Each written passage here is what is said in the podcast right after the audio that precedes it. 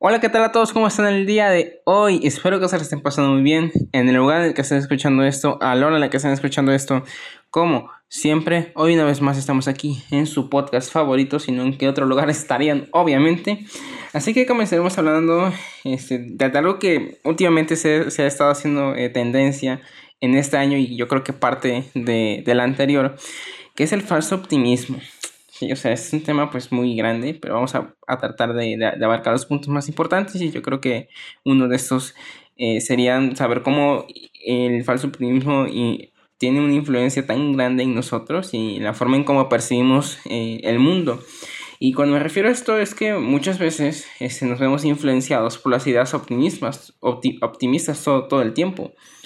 Este, que llegamos pues a un punto en donde nos creemos eh, todo lo que nos dicen o todas aquellas frases o historias que terminan este, por creándonos este, una falsa realidad. Una realidad para escapar de la nuestra. Y, a ver, y, no quiero decir que esté mal ser optimista.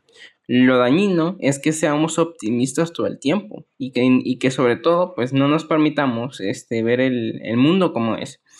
O sea, es decir, cubrir la realidad con una falsa realidad, más que nada, la cual pues termina por, hacernos creer que todo está bien y que no pasa nada y que todo se va a resolver y que las frases y que las frases motivacionales no resuelven todo, como échale ganas o todo estará bien, sigue adelante y no te rindas.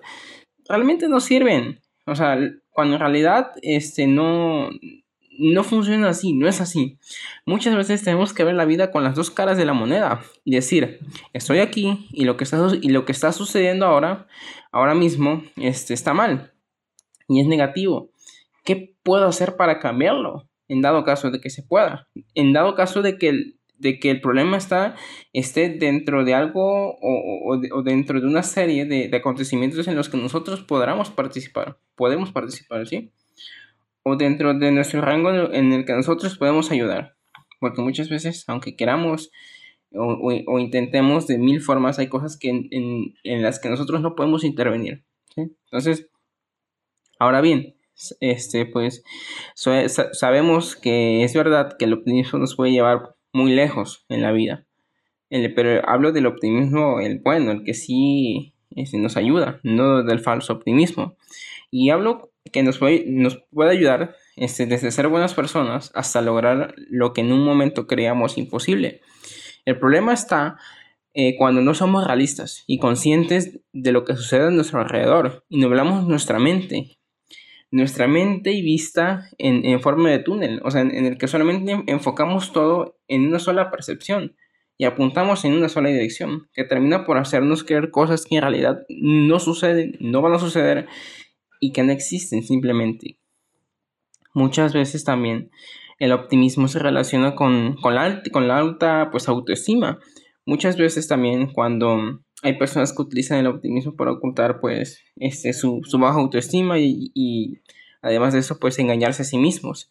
Esconden también pues sus debilidades con un falso optimismo. Eh, eh, fíjense que el problema ahora es que mm, el optimismo se ha puesto tan de moda que todos eh, lo utilizan para esconder sus verdaderos problemas, que a su vez esto termina por eh, retroalimentar las inseguridades de las personas y evadir la realidad de sus problemas.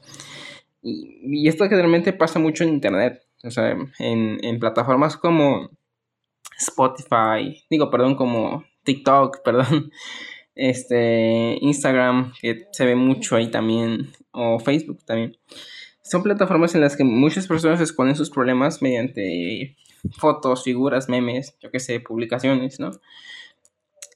Y fíjense que yo, si ese es un punto personal, yo creo que, la, que en realidad la persona que es optimista es la que aprende de sus errores, porque su visión este, que tiene del mundo, pues le permite aceptar sus fallos eh, y entender que pues no somos perfectos, ¿sí?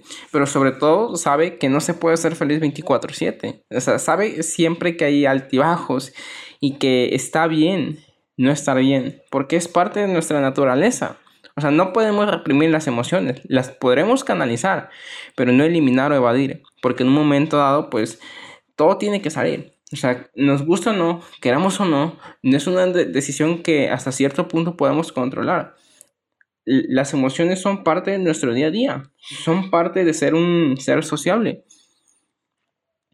Sí, entonces, en conclusión, esta época está llena de, un, de falso optimismo, simplemente que nos afecta en muchos sentidos y nos termina dando algo innecesario, pero que termina llenando el vacío de muchas personas.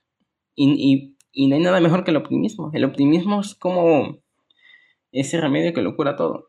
El problema es cuando empezamos a utilizar el falso optimismo para este ocultar todo lo que nos sucede. ¿Sí?